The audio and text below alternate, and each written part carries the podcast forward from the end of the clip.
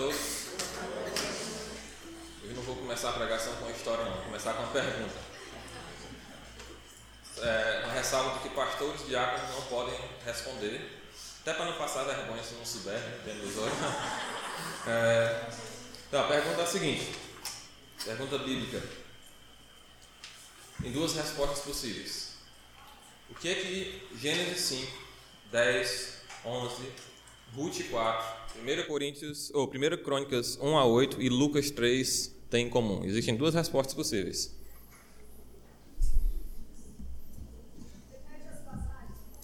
Gênesis 5, 10, 11, Ruth 4, 1 Crônicas 1 a 8 e Lucas 3.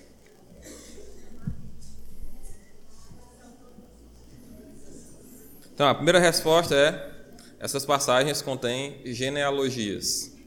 A segunda resposta possível é: você pulou esses capítulos na sua leitura desse ano. É por isso que você não sabe. Então, Natal se aproximando.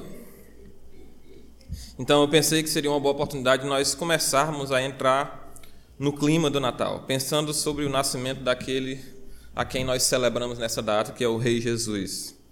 Então, nós vamos começar a entrar no clima do Natal estudando a genealogia de Cristo em Mateus capítulo 1. Uma das passagens mais empolgantes das Escrituras. Você deve estar pensando, nós vamos estudar, vamos entrar no clima do Natal desse jeito, olhando uma lista de nomes.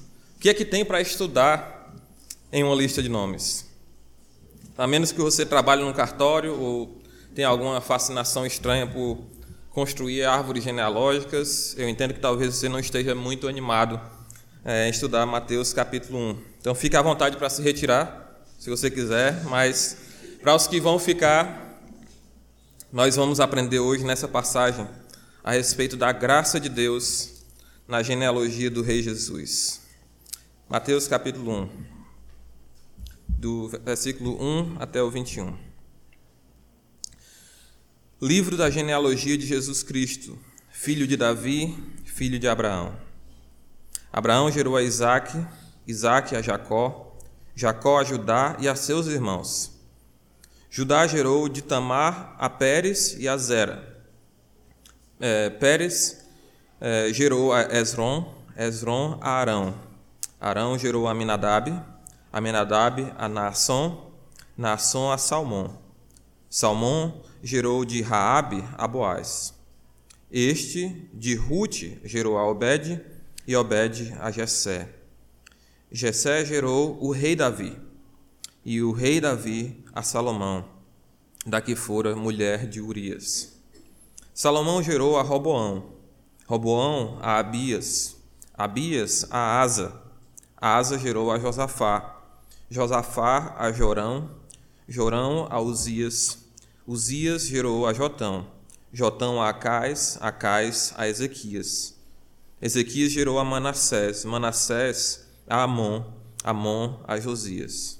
Josias gerou a Jeconias e seus irmãos no templo, no tempo do exílio da Babilônia, na Babilônia.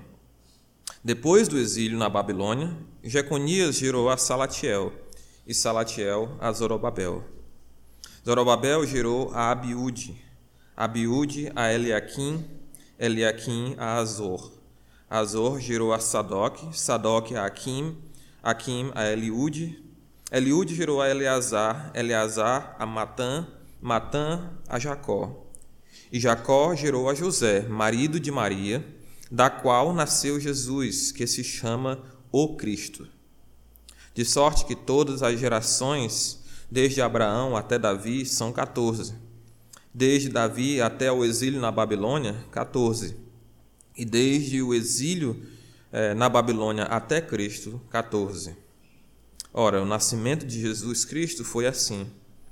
Estando Maria, sua mãe, desposada com José, sem que tivessem antes coabitado, achou-se grávida pelo Espírito Santo. Mas José, seu esposo, sendo justo e não a querendo infamar, resolveu deixá-la secretamente. Enquanto ponderava nestas coisas, Eis que lhe apareceu em sonho um anjo do Senhor, dizendo: José, filho de Davi, não temas receber Maria, tua mulher, porque o que nela foi gerado é do Espírito Santo. Ela dará à luz um filho e lhe porás o nome de Jesus, porque ele salvará o seu povo dos pecados deles. Pai querido, que o teu Espírito nos ilumine nessa noite. Desvenda os nossos olhos, ó Pai. Nós oramos junto com o salmista para que nós enxerguemos as maravilhas da tua lei e sejamos edificados pela tua palavra. Em nome precioso de Cristo. Amém. Por que que Mateus decide começar o seu evangelho com uma genealogia? É importante notarmos que o evangelho de Mateus apresenta Jesus de uma forma muito nítida e distinta como o rei prometido, o rei prometido que foi rejeitado pelo seu povo e que um dia retornará para estabelecer o seu reino. Esse é basicamente o tema de Mateus, o rei prometido que foi rejeitado pelo seu povo e retornará para estabelecer o seu reino. Desde o princípio do seu evangelho, então, Mateus se propõe a demonstrar aos seus leitores que Jesus é o Messias prometido. Ele chama, ele dá esse título de o Cristo, que é muito importante para Mateus que ele é o rei da linhagem de Davi, que ele é o descendente de Abraão, que daria, daria cumprimento às promessas de Deus para o seu povo. Então, as genealogias que nós encontramos nas Escrituras são importantes porque elas servem geralmente a dois propósitos. O primeiro desses, dos propósitos das genealogias em geral é um propósito literário. Então, nesse sentido, genealogias geralmente são usadas para acelerar o avanço de uma narrativa histórica. Os autores bíblicos, assim como qualquer historiador, precisa ser seletivo quanto a os detalhes, quanto aos relatos que ele irá registrar na sua história. Então, para um autor não ter que contar cada detalhe que conduziu a um determinado ponto onde ele tem interesse de explorar mais, o autor precisa utilizar de certos recursos literários para avançar o seu relato histórico. E as genealogias eram usadas exatamente para isso, para avançar de um ponto importante para outro ponto que o autor queria explorar um pouco mais. Moisés faz isso no livro de Gênesis. Então, ele se move rapidamente da história da criação e da queda para a história do dilúvio, através da genealogia de Gênesis capítulo 5, depois rapidamente para a história é, de, da, da, Torre de Babel através da genealogia de Gênesis 10, depois de rapidamente para a história de Abraão com a genealogia de Gênesis capítulo 11. Então ele avança para os pontos que ele quer explorar que são chaves. O autor de Crônicas também utiliza esse mesmo artifício nos primeiros oito capítulos. Os primeiros oito capítulos de Crônicas são só listas de nomes que trazem a história de Israel desde Adão até o momento em que ele quer explorar um pouco mais, que é a história da dinastia do rei Davi, que é o foco do livro de Crônicas. O livro de Crônicas foca exclusivamente na genealogia de Davi, na, na família de Davi. O segundo propósito que as genealogias servem em geral é um propósito legal. As genealogias são utilizadas, eram utilizadas nos tempos antigos para conferir legitimidade a uma pessoa ou a um grupo de pessoas a qual aquela genealogia se refere. Por exemplo, no livro de Josué, depois da conquista da Terra Prometida, é, as genealogias do, da, das famílias que estavam ali são resgatadas para que eles possam fazer a correta determinação de para quem vai cada terra, para qual família, para qual tribo vai cada terra é, do que o povo havia conquistado. No livro de Ruth, a gente tem uma história interessante também, depois que é, Noemi retorna, mas sem o seu marido, a sua propriedade precisa ser resgatada e as genealogias são é, chamadas exatamente para determinar quem seria o parente resgatador de Noemi, com base nessa prioridade genealógica. Então, quem tinha prioridade era uma outra pessoa que cedeu para Boaz para que ele pudesse resgatar a propriedade de Noemi, incluindo sua nora Ruth. Um exemplo bastante significativo disso se encontra em Neemias, capítulo 7, versículo 61 a 65. Vamos lá. Neemias, capítulo 7, versículo 61 a 65, que é um exemplo explícito que tem a ver com o retorno do povo de Israel do exílio da Babilônia. Depois que o povo ficou exilado na Babilônia, eles retornaram e o templo havia sido construído e o serviço do templo precisava ser estabelecido com os cantores, com os sacerdotes e todas as pessoas. E aí, no capítulo 7 de Neemias, nós temos um relato bastante interessante a respeito de genealogias. Os seguintes, versículo 61. Os seguintes subiram de Tel Melá, Tel Arsá, Querube, Adom e Imer. Porém, não puderam provar que as suas famílias e a sua linhagem eram de Israel. Os filhos de Delaías, os filhos de Tobias, os filhos de Necoda, 642. Dos sacerdotes, os filhos de Ebaías, os filhos de Cós, os filhos de Barzilai, o qual se casou com uma, uma das filhas de Barzilai, o Gileadita, e que foi chamado pelo nome dele. Eles procuraram o seu registro nos livros genealógicos, porém não o acharam, pelo que não foram tidos por, eh, pelo que foram tidos por imundos para o sacerdócio. O governador lhes disse que não comessem das coisas sagradas, até que se levantasse um sacerdote com Urim e Tumim. Então, essas pessoas aqui, embora reivindicassem que fossem da, da, linhagem sacerdotal, não puderam assumir o seu cargo porque não puderam provar por meio de genealogias. Então, esse é o propósito legal. A genealogia de Jesus, no início do Evangelho de Mateus, cumpre esses dois propósitos. Primeiro, Mateus está afirmando que o seu relato, o seu evangelho é, sobre a vida de Jesus é uma continuação da história do Antigo Testamento, que é iniciada no livro de Gênesis.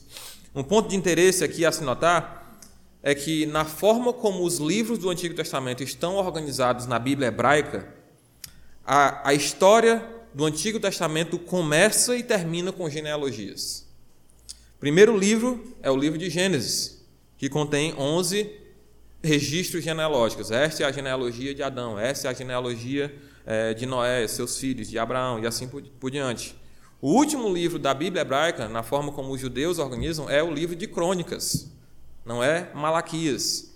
Exatamente um livro que é, foi escrito depois do exílio para encorajar o povo de Israel de que as promessas não estavam perdidas para mostrar que as promessas relacionadas a Davi ainda estavam de pé. Então ele traça a história desde Adão até Davi e termina com a nota de esperança do retorno do povo a Israel. Então esse livro também termina ou começa com uma genealogia. Então Mateus vem nessa esteira. Primeiro livro Gênesis, genealogia.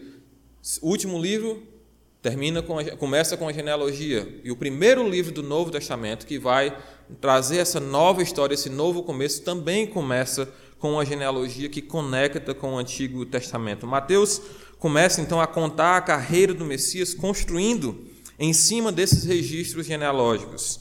Então, é um importante recurso para ele chegar diretamente ao ponto. O ponto dele é mostrar a Jesus como o rei prometido, e ele chega rapidamente a esse ponto traçando a sua genealogia.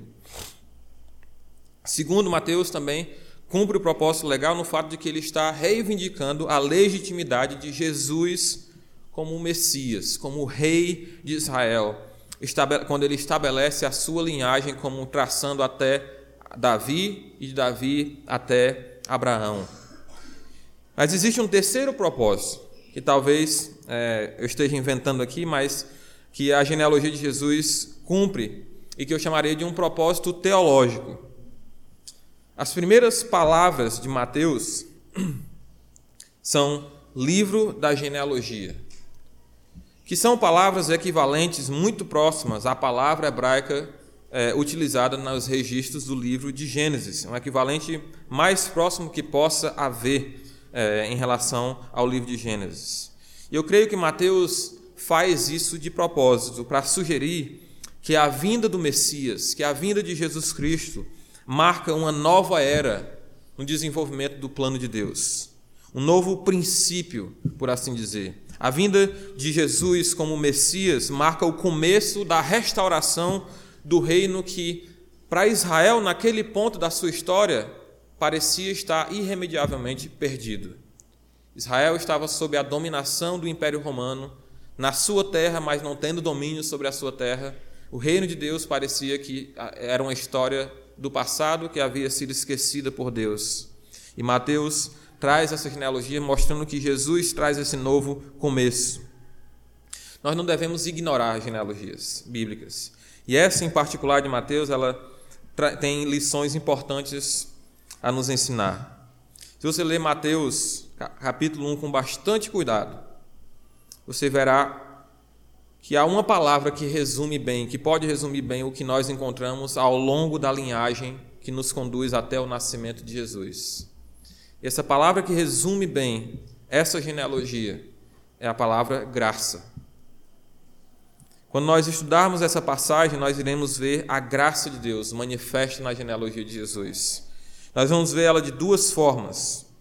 A graça de Deus se revela na genealogia de Jesus, no seu compromisso, no compromisso de Deus com a nação de Israel. E a graça de Deus se revela na, na genealogia de Jesus por meio da compaixão de Deus para com os gentios, para com as outras nações. Vamos ver esse primeiro ponto: compromisso de Deus com a nação de Israel. A gente já começou sugerindo aqui que Mateus 1 se coloca como essa dobradiça entre o Antigo e o Novo Testamento, esse ponto de junção entre o Antigo e o Novo. E o povo de Deus no Antigo Testamento, a nação de Israel, tem um relacionamento especial com Deus entre todas as nações. Ela tem uma função especial é, é, para Deus a cumprir diante das nações como um reino de sacerdotes. E o futuro da nação de Israel, bem como o relacionamento dela com Deus, é garantido no Antigo Testamento por meio de três alianças estabelecidas ou anunciadas no Antigo Testamento. E a primeira aliança importante relacionada ao futuro de Israel é a aliança abraâmica. E nós, que Deus anuncia lá em Gênesis capítulo 12, versículos de 1 a 3. Gênesis capítulo 12.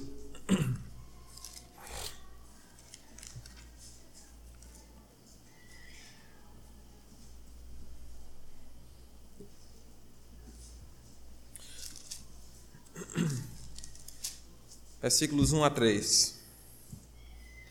Ora, disse o Senhor a Abraão: Sai da tua terra, da tua parentela e da casa de teu pai, vai para uma terra que te mostrarei. E de ti farei uma grande nação, e te abençoarei, e te engrandecerei o nome. Se tu uma bênção. Abençoarei os que te abençoarem, e amaldiçoarei os que te amaldiçoarem em ti serão benditas todas as famílias da terra. Então, depois que Deus convoca Abraão a deixar a sua nação é, na, região que seria equivalente à região da Babilônia, é, da Síria, é, na região da Mesopotâmia, Deus convoca ele a deixar sua família e ir para uma terra que ele não conhecia e onde Deus faria dele uma grande nação. É importante recordar aqui que o compromisso de Deus com Abraão, aqui nessa passagem, ele vem na sequência é, de, uma, de juízos de Deus sobre a humanidade. Lembra que Deus havia destruído a humanidade no dilúvio de Noé, buscando restaurar novamente a, unidade, a humanidade através da família de Noé. Depois, é, a humanidade se multiplica e se rebela novamente contra Deus é, na Torre de Babel e Deus também pune aquelas pessoas ali na Torre de Babel. Então, a, a aliança abraâmica vem nessa sequência de juízos de Deus. Desde a de, da queda de Adão em Gênesis capítulo 3, a humanidade segue em uma espiral descendente de depravação e de rebelião contra Deus. Então, quando Deus estabelece essa aliança unilateral, onde Deus toma a iniciativa uma aliança incondicional com Abraão, Deus está se propondo a dar um novo início, a, a dar início a uma restauração dessa humanidade que havia, que havia se rebelado contra Deus por meio desse homem, é, através do qual ele estabeleceria uma nação e abençoaria as nações da terra. E os termos da aliança abraâmica incluem bênçãos pessoais, engrandecerei o teu nome para Abraão, é, eu abençoarei os que te, te abençoarem, amaldiçoarei os que te amaldiçoarem. Abraão tinha bênçãos pessoais é, a receber com essa aliança, bênçãos nacionais. De ti farei uma grande nação, e bênçãos universais. Em, em ti serão benditas todas as famílias da terra. Então, Deus, na sua infinita graça, ele colocou em curso um plano que se alarga em abrangência, começando com um homem, do qual ele cria uma nação e através dessa nação ele abençoa todas as famílias da terra. Mateus então abre a sua genealogia com um cabeçalho que se refere a Jesus como filho de Abraão. Livro da genealogia de Jesus Cristo, filho de Davi, filho de Abraão.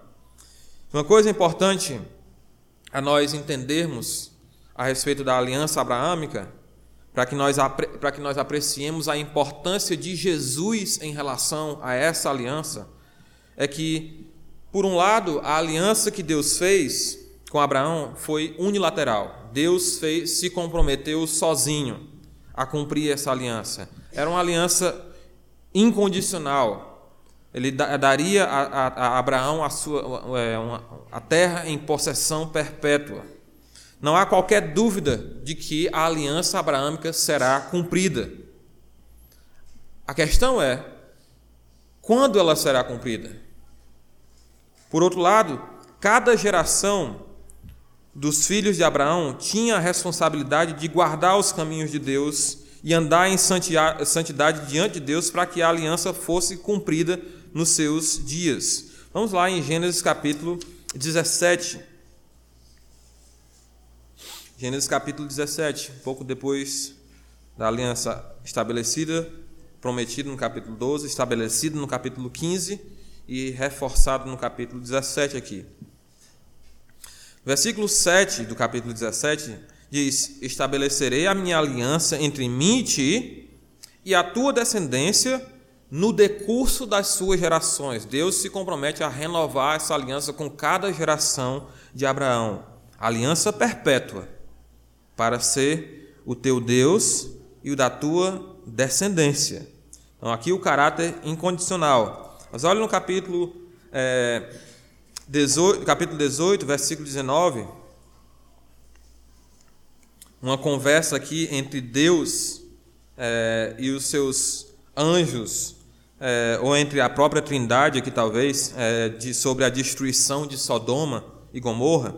E aí eles conversam a respeito de Abraão e Deus diz, versículo 19: Porque eu o escolhi para que ordene a seus filhos e a sua casa depois dele, a fim de que guardem o caminho do Senhor, pratiquem a justiça e o juízo, para que o Senhor faça vir sobre Abraão o que tem falado a seu respeito. Então, por um lado, a promessa, a aliança é incondicional, Deus irá cumpri-la. Por outro lado, o quando ela será cumprida depende da fidelidade de cada geração dos filhos de Israel. Então a questão é, a questão não é se a aliança será cumprida, mas quando ela será cumprida. Todas as gerações de Abraão falharam em andar com o Senhor em santidade, em justiça e perfeição. Algumas gerações viram a fidelidade de Deus a Abraão, a Isaac e Jacó, resultando em bênçãos pessoais, em maldição contra os inimigos, em crescimento populacional dos, dos descendentes de Abraão, na, é, na importância da, de Israel como nação. Todas essas são, são, são é, bênçãos da parte de Deus que são resultado da fidelidade de Deus com o seu servo Abraão. Mas a geração dos dias de Mateus é, para eles parecia que tudo estava perdido. A descendência de Abraão estava subordinada na sua própria terra, é, sob o domínio do Império Romano, e apenas uma pequena parte daquela que fora prometida a Abraão havia sido possuída pela, pela nação naquele momento. Israel ocupava apenas um pequeno território daquele que Deus prometeu originalmente a Abraão. Então é nesse contexto que Jesus, é, que Mateus identifica Jesus como o Messias, o Cristo, e o apresenta como o filho de Abraão. A aliança que parecia estar dormente, que parecia estar esquecida, agora ganha uma nova força, ganha esperança de ser finalmente cumprida com a chegada de Jesus, o descendente de Abraão, a quem Paulo posteriormente vai dizer o descendente singular, o detentor da promessa, em Gálatas 3 e 16. Paulo destaca isso é, na promessa de Deus. Ora, as promessas foram feitas a Abraão e ao seu descendente. Não diz e aos descendentes, como se falando de muitos, porém como de um só, e ao teu descendente, que é Cristo. Cristo é o descendente de Abraão que irá trazer a cumprimento às promessas que pareciam estar, estar dormentes nesse ponto da história por causa da infidelidade das gerações de Abraão. A segunda aliança, importante para a manutenção da nação de Israel, do seu relacionamento com Deus, é a aliança davídica é, que aqui nós temos ainda no cabeçalho livro da genealogia de Jesus Cristo, filho de Davi, filho de Abraão. Deus propõe essa aliança com Davi é, em 2 Samuel capítulo 7. Naquele contexto, Davi já era rei de Israel e havia sido vitorioso em muitas batalhas, havia expandido as fronteiras de, de Israel quase ao, ao ponto talvez da, da, daquilo que havia sido prometido a Abraão. Não chegando é, lá exatamente, mas foi o período em que Israel possuiu mais terra, foi no período de Davi e no seu filho Salomão. Davi, depois dessas vitórias, depois que Deus havia lhe concedido paz, ele estava lá no, no seu palácio, na sua casa, ele recorda a história de Israel, ele recorda a história é, da, da arca da aliança que abrigava a glória de Deus. E ele pensa: eu estou numa casa, mas a arca da aliança de Deus sempre habitou em tendas. Nunca teve uma casa apropriada, um templo apropriado. Então, eu vou construir um templo para o Senhor. Deus não permitiu que Davi é, construísse o templo para abrigar a casa do Senhor, para abrigar a arca do Senhor. Mas Deus honrou a sua intenção. E no capítulo 7 de 2 Samuel, Deus inverte a história. Davi, você está dizendo que vai construir uma casa para mim? Eu vou construir uma casa para ti. No sentido de construir uma dinastia. É, a tua casa vai existir para sempre a tua descendência vai existir para sempre. É, em 2 Samuel capítulo 7, versículo 8 diz: Agora, pois, assim dirás ao meu servo Davi: Assim diz o Senhor dos exércitos: Tomei-te da malhada, de de trás das ovelhas, para que fosses príncipe sobre o meu povo, sobre Israel. E fui contigo, por onde quer que andastes. Eliminei os teus inimigos de diante de ti, e fiz grande o teu nome, como só os grandes têm na terra. Veja cumprimentos da aliança abraâmica na vida de Davi. Ele abençoou, amaldiçoou os inimigos de Davi, concedeu um grande nome a Davi. Preparei um lugar para o meu povo, para Israel. Prepararei um lugar para o meu povo, para Israel, e o plantarei, para que habite no seu lugar e não seja mais perturbado. Novamente, reflexo da aliança abraâmica. E jamais os filhos da perversidade o aflijam como dantes desde o dia em que mandei que houvesse juízes sobre o meu povo de Israel. Dar-te-ei, porém, descanso de todos os teus inimigos. Também o Senhor te faz saber que Ele, o Senhor, te fará casa.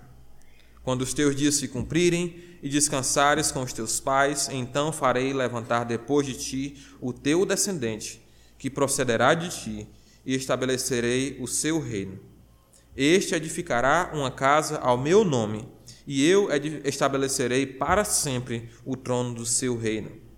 Eu lhe serei por pai, e ele me será por filho. Se vier a transgredir, castigá-lo-ei com varas de homens e com açoites de filhos de homens. Mas a minha misericórdia se não apartará dele, como a retirei de Saul, a quem tirei de diante de ti. Porém, a tua casa e o teu reino serão firmados para sempre diante de ti. Teu trono será estabelecido para sempre. Você não vai construir uma casa para mim, eu vou construir uma casa para você, uma descendência que reinará para sempre.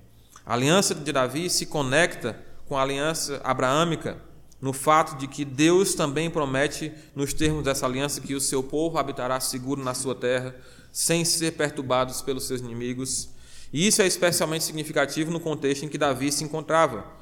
O reino dele foi marcado por turbulências inquietações, especialmente com os filisteus, e guerras com os inimigos em redor.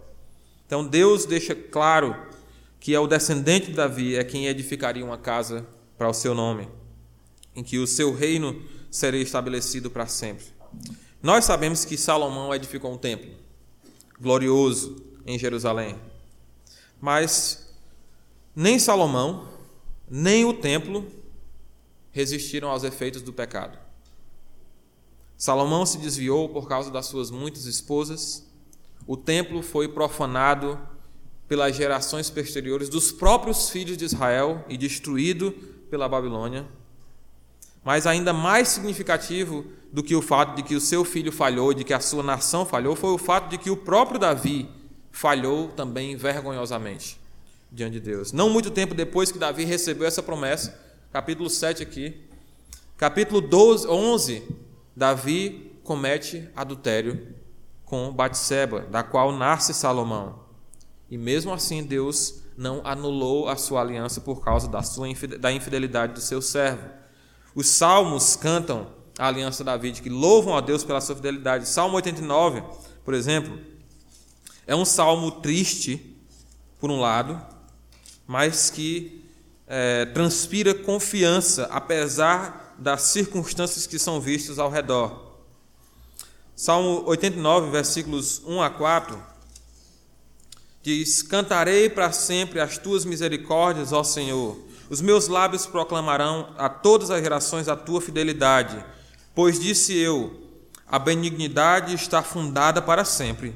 A tua fidelidade tu a confirmarás nos céus, dizendo: Fiz aliança com o meu escolhido e jurei a Davi, meu servo, para sempre estabelecerei a tua posteridade e firmarei o teu trono de geração em geração. Você lê depois, mais na frente, o, capítulo, versículo 30 até o 35, ele fala das mesmas coisas. Versículo 46, o salmista lamenta: até quando, Senhor, o Senhor não vai cumprir a aliança com Davi? É, será que o Senhor esqueceu? Ele traz esse lamento de, por causa das circunstâncias em redor, mas ele termina com uma nota de louvor: Bendito seja o Senhor para sempre. Amém e amém. Salmo 132 também louva ao Senhor por causa da sua aliança com Davi. Salmo 132 e 11.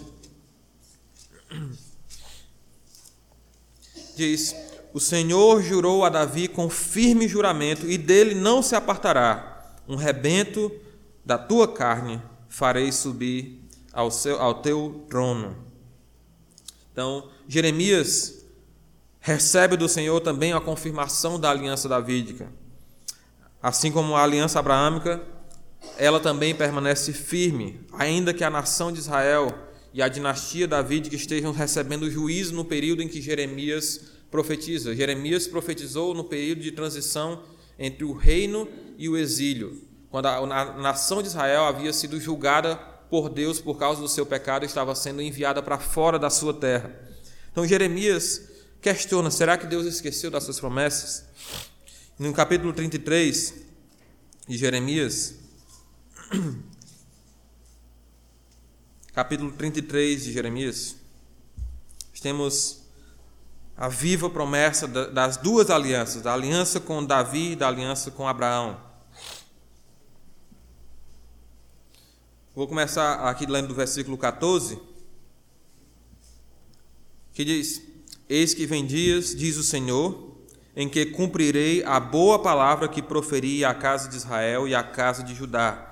Naqueles dias, naquele tempo, farei brotar a Davi um renovo de justiça ele executará juízo e justiça na terra. Ele vai progredindo, descrevendo sobre aquele dia. Versículo 17 diz: Porque assim diz o Senhor: nunca faltará a Davi homem que se assente no seu trono da casa de Israel. Versículo 23, avançando um pouco mais. Veio ainda a palavra do Senhor a Jeremias, dizendo: Não atentas para o que diz este povo, as duas famílias que o Senhor elegeu, agora as rejeitou? Assim desprezam o meu, a meu povo, que a seus olhos já não é povo. O povo estava dividido nessa época aqui, não é? Então parecia que não existia mais povo nenhum.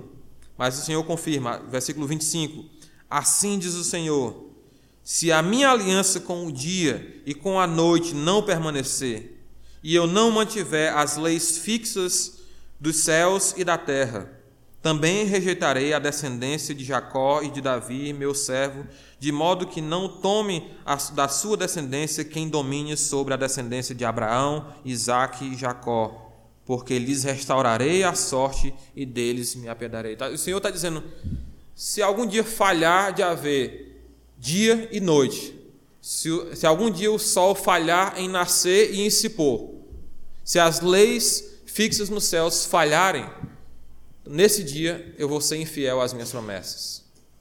Então Deus está confirmando que, apesar da situação de divisão e de juízo que a nação estava passando nesse momento, Deus ainda se apiedará do seu povo e cumprirá suas promessas com Davi e com Salomão. Novamente, aqui, como aliança abraâmica, a questão não é se Deus cumprirá as suas promessas, mas quando Deus cumprirá suas promessas. É fato que ele cumprirá. A questão é quando ele cumprirá e por meio de quem ele cumprirá. Então, na sua genealogia, Mateus destaca Jesus como o filho de Davi, esse rebento que o Senhor disse que levantaria para dominar sobre o povo de Israel. Esse é o ponto focal para Mateus na forma como ele organiza a sua genealogia. É, para a geração dos dias de Mateus, a aliança parecia perdida. Israel não tinha domínio sobre a sua terra, é, Israel habitava como é, pra, praticamente escravo dentro da sua própria terra e não, e não tinha muito menos ninguém que se assentasse sobre o trono de Davi. Então a apresentação de Jesus como filho de Davi serve para mostrar que Deus não esqueceu daquilo que firmou como aliança com o seu servo e com a sua descendência. Deus havia por fim suscitado esse rebento, esse descendente que poderia se assentar de forma legítima para sempre no trono de Davi, que não entraria em pecado, como Deus eh, prevê na sua aliança: se o teu filho pecar, eu o punirei, mas eu não serei infiel à minha aliança. Jesus não irá pecar e é, é com ele que a aliança será cumprida. É interessante notar que a, a é, eu não, eu, Talvez Mateus esteja pensando nisso, mas é curioso um fato aqui, que Mateus divide a sua, é, a sua genealogia de 14 em 14 gerações. Né? Então, no final, no versículo 17, ele diz: De sorte que a todas as gerações, desde Abraão até Davi, são 14. Desde Davi até o exílio, 14. Desde o exílio da Babilônia até Cristo, 14. Por que, que ele divide essa? Claro que Mateus, oh, Mateus pulou algumas gerações, ele não colocou todos os nomes, mas ele escolheu 14, 14, 14 na forma de organizar a sua genealogia. Uma coisa interessante na mente judaica é que as letras do alfabeto representam números. Né? Cada letra do alfabeto, o nosso ABC, por exemplo, o A é o número 1, B, 2 e assim por diante. O nome de Davi em hebraico as letras, é, as letras, os números das letras do nome de Davi é 4, 6, 4. Soma aí? 14. Então, provavelmente, Mateus junta essa genealogia dessa forma para enfatizar o fato de que Jesus é o filho de Davi. Ele, é tanto que ele destaca no versículo 6, gerou Jessé ao rei Davi. Em todos os outros nomes ele simplesmente diz o nome. É, Abraão gerou a Isaac, Isaac a Jacó, Jacó a Judá, mas quando chega em Davi, ele diz o rei Davi. E Davi é exatamente o número 14 na, na lista que ele dá das suas gerações. Então, esse é o grande foco de Mateus aqui nessa genealogia. Terceira aliança importante, que não é estabelecida no Antigo Testamento, mas é anunciada lá, é a nova aliança anunciada também pelo profeta Jeremias. Ela não é estabelecida, não é ratificada no Antigo Testamento, mas é anunciada pelo profeta Jeremias e pelo profeta Ezequiel. Ambos profetizaram no período de transição entre o reino e o cativeiro da Babilônia. E nesse contexto de, de fracasso da nação em cumprir as estipulações da aliança de Moisés, Deus anuncia uma nova aliança, que irá resolver a raiz do problema da incapacidade da nação de Israel de servir a Deus, que a aliança com Moisés não pôde resolver. Jeremias capítulo 31, versículo 31.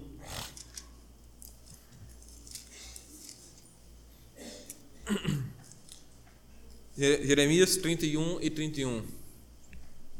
Diz assim: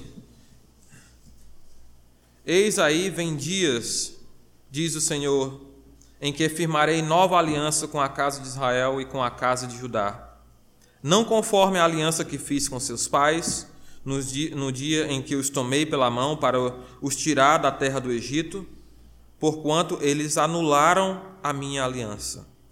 Não obstante, eu os haver desposado, diz o Senhor. Porque esta é a aliança que firmarei com a casa de Israel depois daqueles dias, diz o Senhor. Na mente lhes imprimirei as minhas leis, também no coração lhes inscreverei. Eu serei o seu Deus e eles serão o meu povo. Novamente, ecos da aliança abraâmica, mesma linguagem aqui, a linguagem também na aliança davídica. Eu serei Deus, ele será meu povo. Eu serei pai, ele me será filho. Assim por diante. Versículo 34: Não ensinará jamais cada um ao seu próximo, nem cada um ao seu irmão, dizendo: Conhece ao Senhor, porque todos me conhecerão, desde o menor até o maior deles, diz o Senhor. Pois perdoarei as suas iniquidades e dos seus pecados jamais me lembrarei. Ezequiel 36, é, dois livros à frente. Ezequiel 36. Ele também fala dessa aliança, versículo 22. Ezequiel 36 e 22.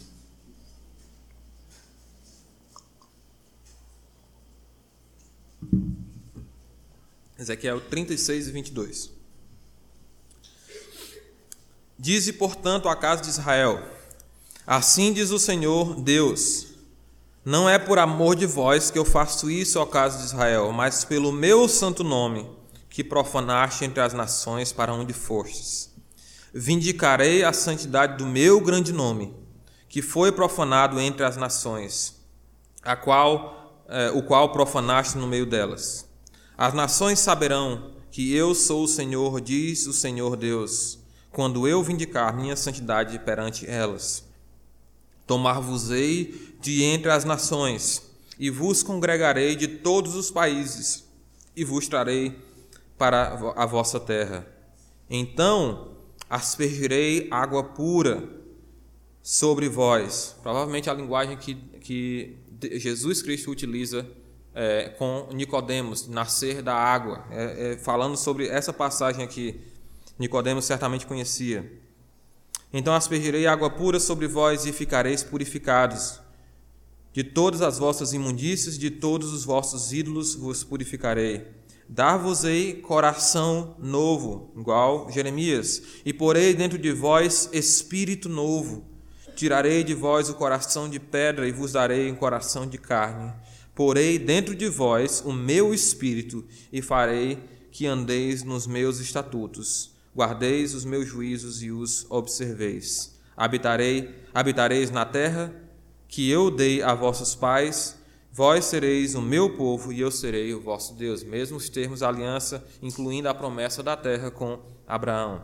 Então, a nova aliança, além de reforçar as, as bênçãos nacionais e materiais das outras alianças, ela promete uma transformação espiritual profunda, com um novo coração que é capacitado pelo Espírito Santo é, para obedecer a Deus, viver em santidade, em obediência diante de Deus, algo que os filhos de Israel não eram capazes com a aliança feita com Moisés. Então, o cumprimento final da nova aliança é o que garantirá o cumprimento final tanto da aliança davídica quanto da aliança abraâmica. Quando Deus transformar os corações da nação de Israel, Deus então trará ao cumprimento final a sua aliança com Davi e a sua aliança com Abraão. E como é que essa aliança se relaciona com a genealogia de Jesus? Além de Abraão e de Davi, versículo 1, livro da genealogia de Jesus Cristo, filho de Davi, filho de Abraão. De quem mais Mateus diz que Jesus é filho?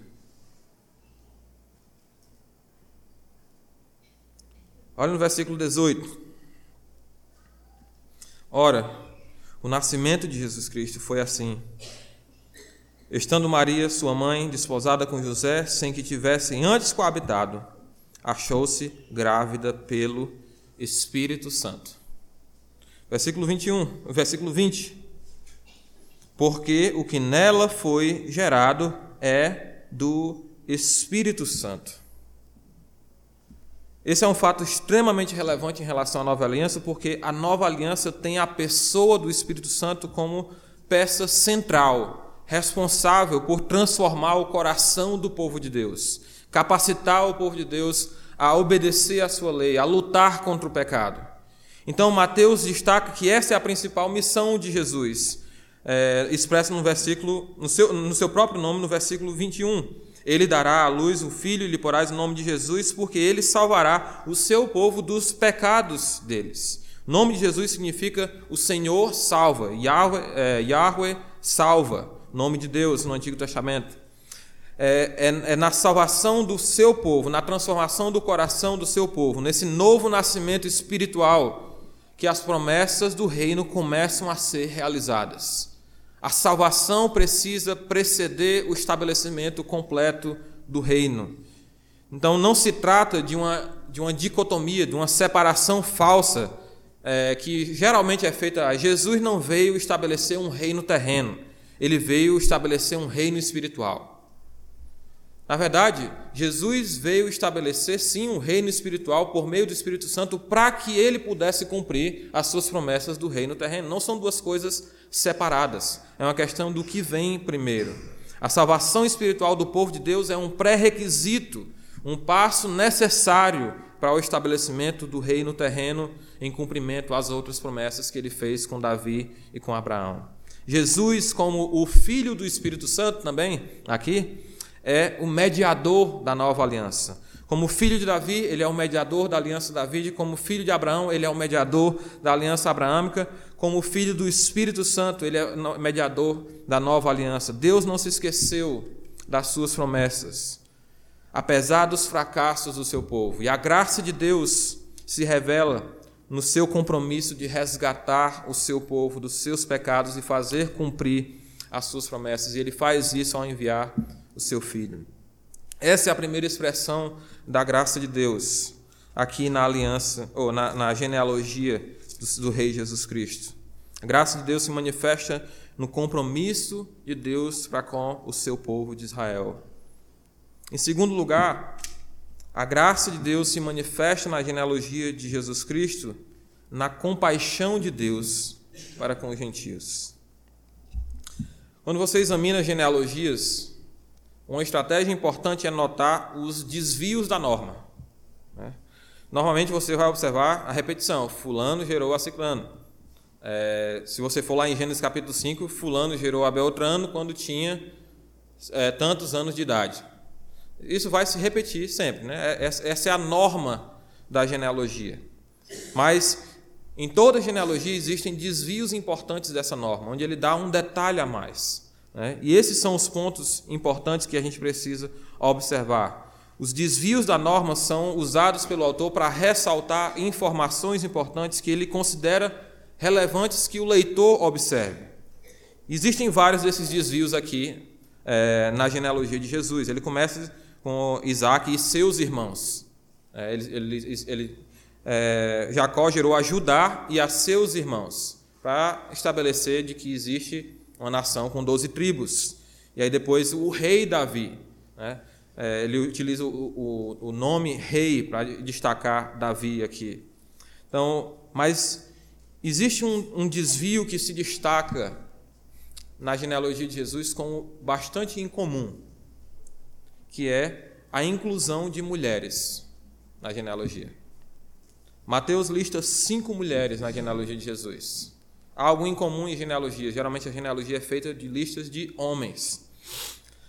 Você tem aqui Tamar, Raabe, Ruth, Batseba e Maria. E o que é notório a respeito dessas mulheres não é apenas o fato de que elas são mencionadas na genealogia do rei Jesus, mas a forma como elas entram na linhagem de Jesus também. Tamar a primeira mencionada no versículo 3, Judá gerou de Tamar a Pérez e Zera.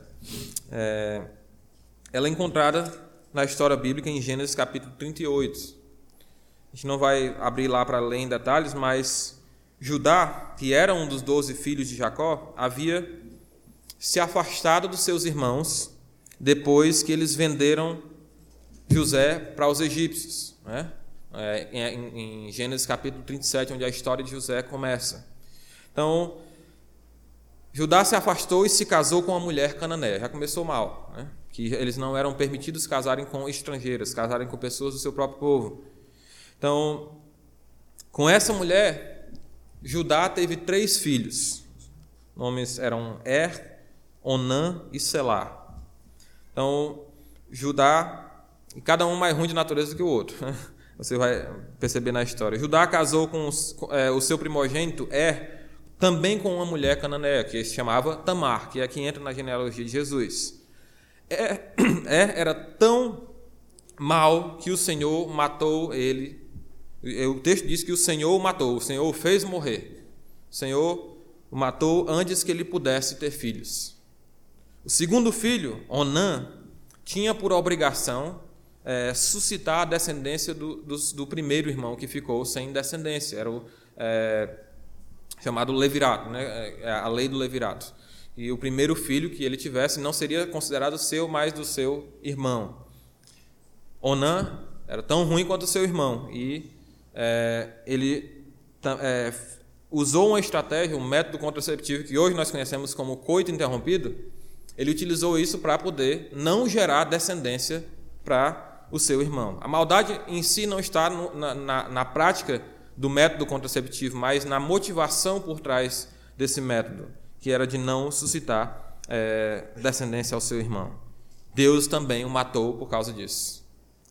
Tamar ficou sem filhos, porque Selá, o terceiro irmão, era muito novo para poder suscitar descendência. Então Judá pediu que ela fosse para a casa da sua família, mas que esperasse até que Selá crescesse o suficiente para que ela, eh, ele é, desse para ela em casamento, para que ela pudesse ter a sua descendência suscitada. Muito tempo se passou, nada de Judá cumprir a sua promessa, mesmo Selá já tendo crescido. Então, quando a esposa de Judá morreu, ele foi para a cidade onde Tamar morava, não pensando nela, é, obviamente, mas ele foi para afogar suas mágoas. Né? Então, quando Tamar soube é, pelos seus vizinhos na cidade que Judá estava na cidade, ela resolveu tomar providências para garantir a sua posteridade. Ela se disfarçou de uma prostituta, é, ofereceu-se para Judá. Ele não tinha nada com que pagar na hora, ofereceu um cabrito, e para dar depois, ele me deu algo de confirmação, me deu o seu selo, o seu cordão e o seu cajado, como garantia de que você vai mandar o pagamento depois. Então Tamar teve relações com seu sogro e depois ficou grávida dele. Quando Judá, quando Judá soube, depois de três meses, que a sua nora havia se casado, ele a considerou como adúltera e digna de morte, para ser queimada viva mas ela deu o golpe de mestre. Do homem a quem pertencem essas coisas é que eu estou grávida. E Judá reconheceu essa mulher é mais justa do que eu, porque eu não cumpri a minha promessa de dar o meu filho em casamento para ela. Então, ela teve os dois filhos, Pérez e Zerá, e através deles ela entrou dessa forma na genealogia de Jesus. A segunda mulher que aparece na genealogia de Jesus é Raabe. Versículo 5: Salmão gerou de Raabe a Boaz. Ela aparece na história bíblica em Josué capítulo 2.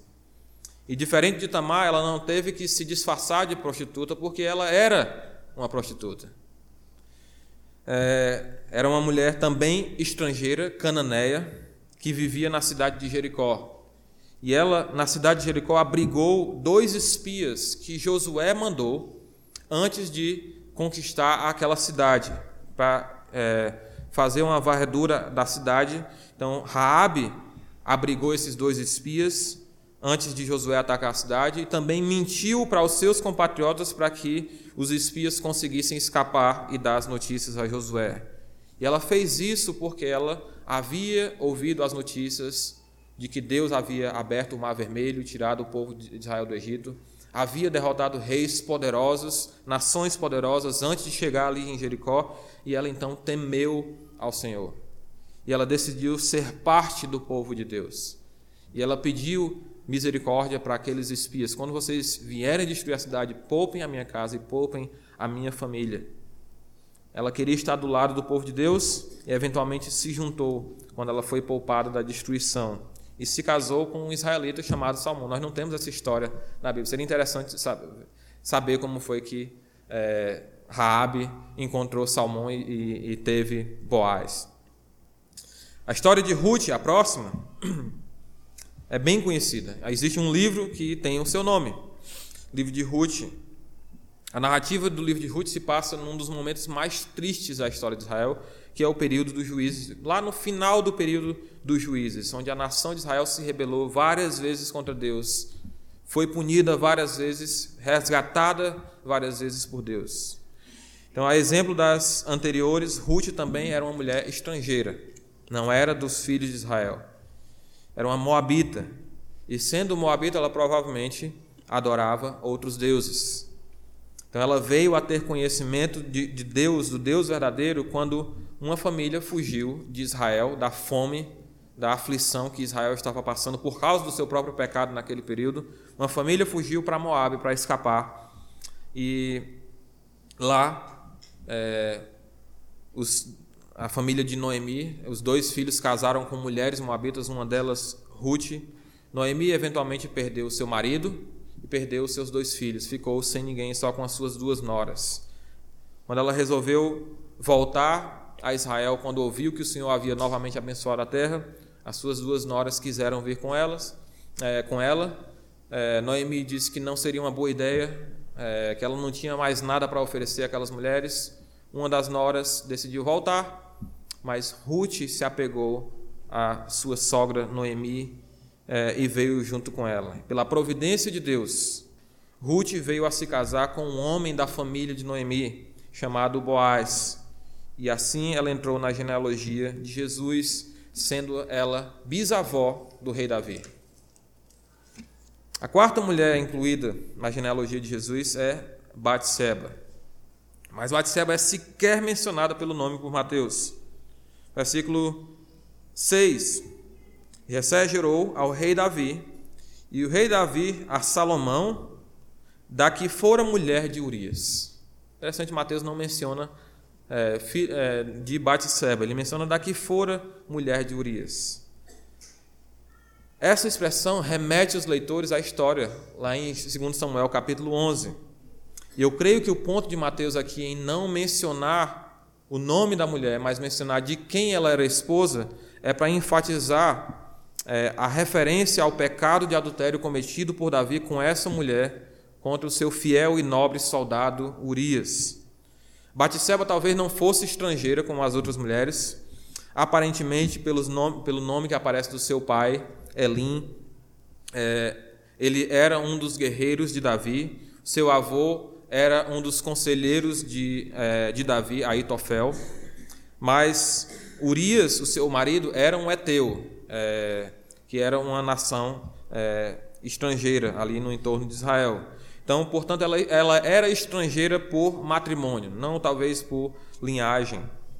Davi planejou astutamente esconder o seu pecado com essa mulher.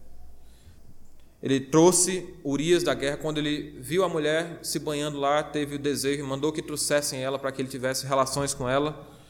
É, quando ele soube que ela estava grávida, Davi mandou trazer Urias, seu esposo da guerra, para que ele tivesse um tempo de é, refrigério com a sua esposa, para esconder o seu pecado. Então, para que todo mundo pensasse que o filho era de Urias. Urias, sendo nobre, não aceitou. Não vou aceitar essa regalia porque todos os meus companheiros estão lá na guerra, eu não posso ter esse privilégio acima deles. Davi mudou de estratégia, pediu que Joabe colocasse Urias na frente de batalha, onde a batalha estava mais pesada para que ele com certeza morresse. E assim ele pudesse se casar com Batseba e esconder o seu pecado. pecado poderia estar escondido dos homens, mas não de Deus, e o profeta Natan recebeu a revelação do Senhor sobre o pecado de Davi e confrontou Davi veementemente. A criança, fruto daquele adultério, chegou a nascer, mas o Senhor feriu a criança de doença e ela morreu. Mas Deus concedeu a Davi um outro filho com Batseba chamado Salomão, que é o que está na linhagem de Davi. Por último, Mateus lista Maria, mãe de Jesus. Não era estrangeira como as outras, nem se envolveu com pecados tão alarmantes como as suas antecessoras. No entanto, ela foi tida por traidora e por fornicadora por ter ficado grávida antes de se casar com José, com quem ela estava prometida de casamento, mas ainda não estava casada. Talvez Maria tivesse uns 14 anos quando isso aconteceu. É, lembro que a expectativa de vida daquele período era talvez 50 anos no máximo.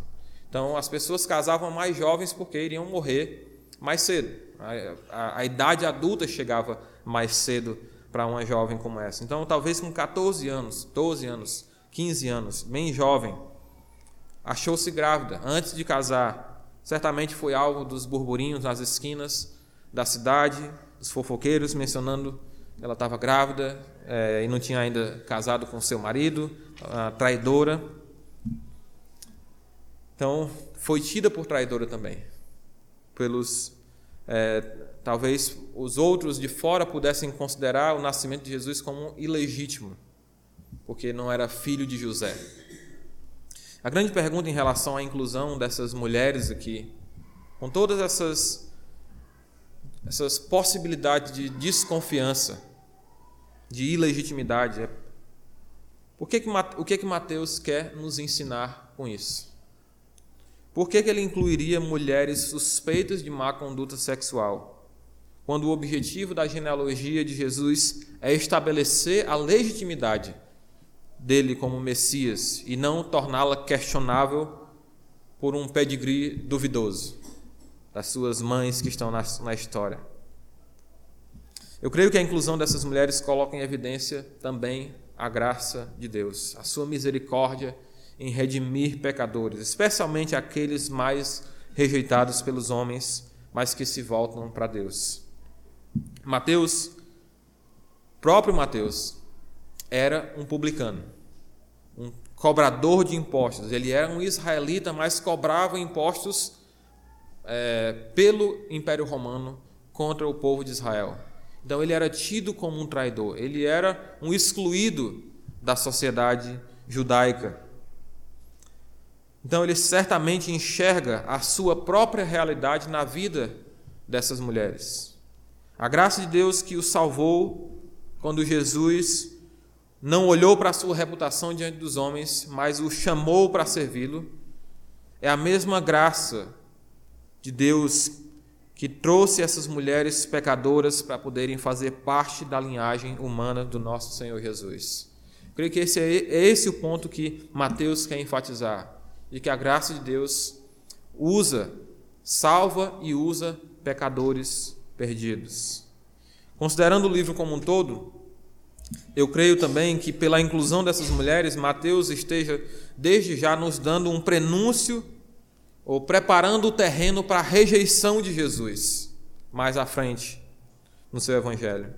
Para os líderes religiosos da, é, judeus, as origens de Jesus o desqualificavam como Messias. Eles desprezaram as profecias é, a respeito da, da humildade do Messias por causa do seu orgulho religioso, por causa daquilo que eles esperavam que fosse digno de um Messias. Um outro ponto importante aqui, por que Mateus inclui essas mulheres, é, é de que a aliança abraâmica inclui entre as suas bênçãos é, o fato de que a nação de Israel, a, a descendência de Abraão, será utilizada para abençoar todas as famílias da terra. As nações já estavam incluídas no plano de Deus desde a aliança abraâmica. Isaías 49, versículo 6 fala do Messias, o servo do Senhor, que será chamado luz para os gentios. As nações sempre tiveram lugar no olho, no olhar do Senhor. Israel como sendo uma nação, um povo especial de Deus, mas para abençoar todas as nações. E o fato de que a maioria dessas mulheres aqui na genealogia de Jesus são gentias, não são do povo de Israel, mostra que Deus já está cumprindo as suas promessas, incluindo gentios no seu plano de salvação, incluindo gentios na genealogia do seu, do, do seu Messias prometido, do Rei Jesus. Nós podemos ver claramente Deus estendendo a sua graça além, muito além das fronteiras de Israel, a graça de Deus alcançando os confins da terra. E de fato, a graça de Deus alcançou os confins da terra, alcançou o Brasil, alcançou cada um de nós, alcançou a você e a mim. Deus não esconde os podres dos seus servos. Esse é outro ponto porque Mateus inclui essas mulheres. Deus não esconde os podres dos seus servos para tornar a sua mensagem mais apresentável e menos chocante. Ao invés disso, Deus escolhe magnificar sua graça, exibir o seu amor e o seu poder quando ele utiliza vasos frágeis como Tamar, Raabe, Ruth, Batseba, Maria, Diego, cada um de nós, para realizar os seus planos gloriosos. E isso ele faz exatamente para confundir a sabedoria desse mundo, para que a glória seja dada somente ao seu nome, para que toda a suficiência seja reconhecida que há somente nele. Definitivamente o que temos nós aqui diante de nós na genealogia de Jesus é mais do que simplesmente uma lista de nomes, que a gente não consegue alguns deles nem pronunciar. A genealogia de Jesus é um relato condensado de demonstrações da graça de Deus através de muitas gerações. É um relato de expectativa do cumprimento das promessas de Deus se tornando realidade em uma pessoa, na pessoa de Cristo, mesmo através dos períodos de infidelidade do seu povo mesmo através da aflição do seu povo, mesmo através do juízo que o seu povo recebeu justamente por rejeitar a Deus. Existem muitas lições que nós podemos extrair da genealogia de Jesus aqui em Mateus, a partir do, de, da forma como o caráter de Deus se revela nessa genealogia. Nós podemos extrair daqui encorajamento, pelo fato de que Deus é fiel às suas promessas. Ainda que as circunstâncias ao nosso redor estejam gritando o contrário, Deus é fiel às suas promessas. Não confie nem tire conclusões sobre o caráter de Deus baseado na sua avaliação das circunstâncias. Confie na fiel palavra de Deus quando ela, quando ela diz que Ele é fiel às suas promessas, mesmo que as circunstâncias ao redor gritem o contrário. Essa genealogia também, além de encorajamento, nos traz motivo de louvor a Deus. Deus é compassivo e nos trata de acordo com a sua graça. Deus se alegra de usar vasos frágeis com as suas debilidades, inadequados, torná-los, moldá-los em vasos que trazem glórias ao Senhor, como Paulo eh, fala em Romanos capítulo 9. Então, nós podemos louvar a Deus e nos alegrar em Deus no fato de que nós podemos, com todas as nossas fraquezas, participar nos planos e no propósito glorioso de Deus. Um outro ponto que a genealogia de Jesus nos ensina é a fazer uma avaliação também. Como é que nós estamos lidando com os excluídos, com os marginalizados pela sociedade, especialmente aqueles entre nós? Será que nós estamos alcançando essas pessoas com a graça de Deus, com o amor de Deus? 1 Coríntios capítulo 1, versículo 26, Paulo diz: Irmãos, reparai, pois, na vossa vocação, visto que não foram chamados muitos sábios segundo a carne, nem muitos poderosos, nem muitos de nobre nascimento. Pelo contrário, Deus escolheu as coisas loucas do mundo para envergonhar os sábios, e escolheu as coisas fracas do mundo para envergonhar as fortes. E Deus escolheu as coisas humildes do mundo e as desprezadas e aquelas que não são, para reduzir a nada as que são, a fim de que ninguém se vanglorie na presença de Deus. Lembre-se de quem você é em relação a Deus. E estenda aos outros a misericórdia e a compaixão que alcançaram você no seu estado de perdição. Um último ponto de aplicação que nós podemos tirar da genealogia aqui sugerido dada por Mateus é esperança. Deus já começou a cumprir o seu plano, a estabelecer o seu reino, quando ele enviou o seu filho ao mundo, quando ele nos deu o seu Espírito Santo para transformar a nós, nos dar um novo coração, nos tornar uma nova criação. Deus já começou a cumprir os seus planos. Deus cumprirá o seu plano plenamente quando Jesus Cristo retornar, quando ele se assentar no trono de Davi e estabelecer o seu reino sobre o seu povo.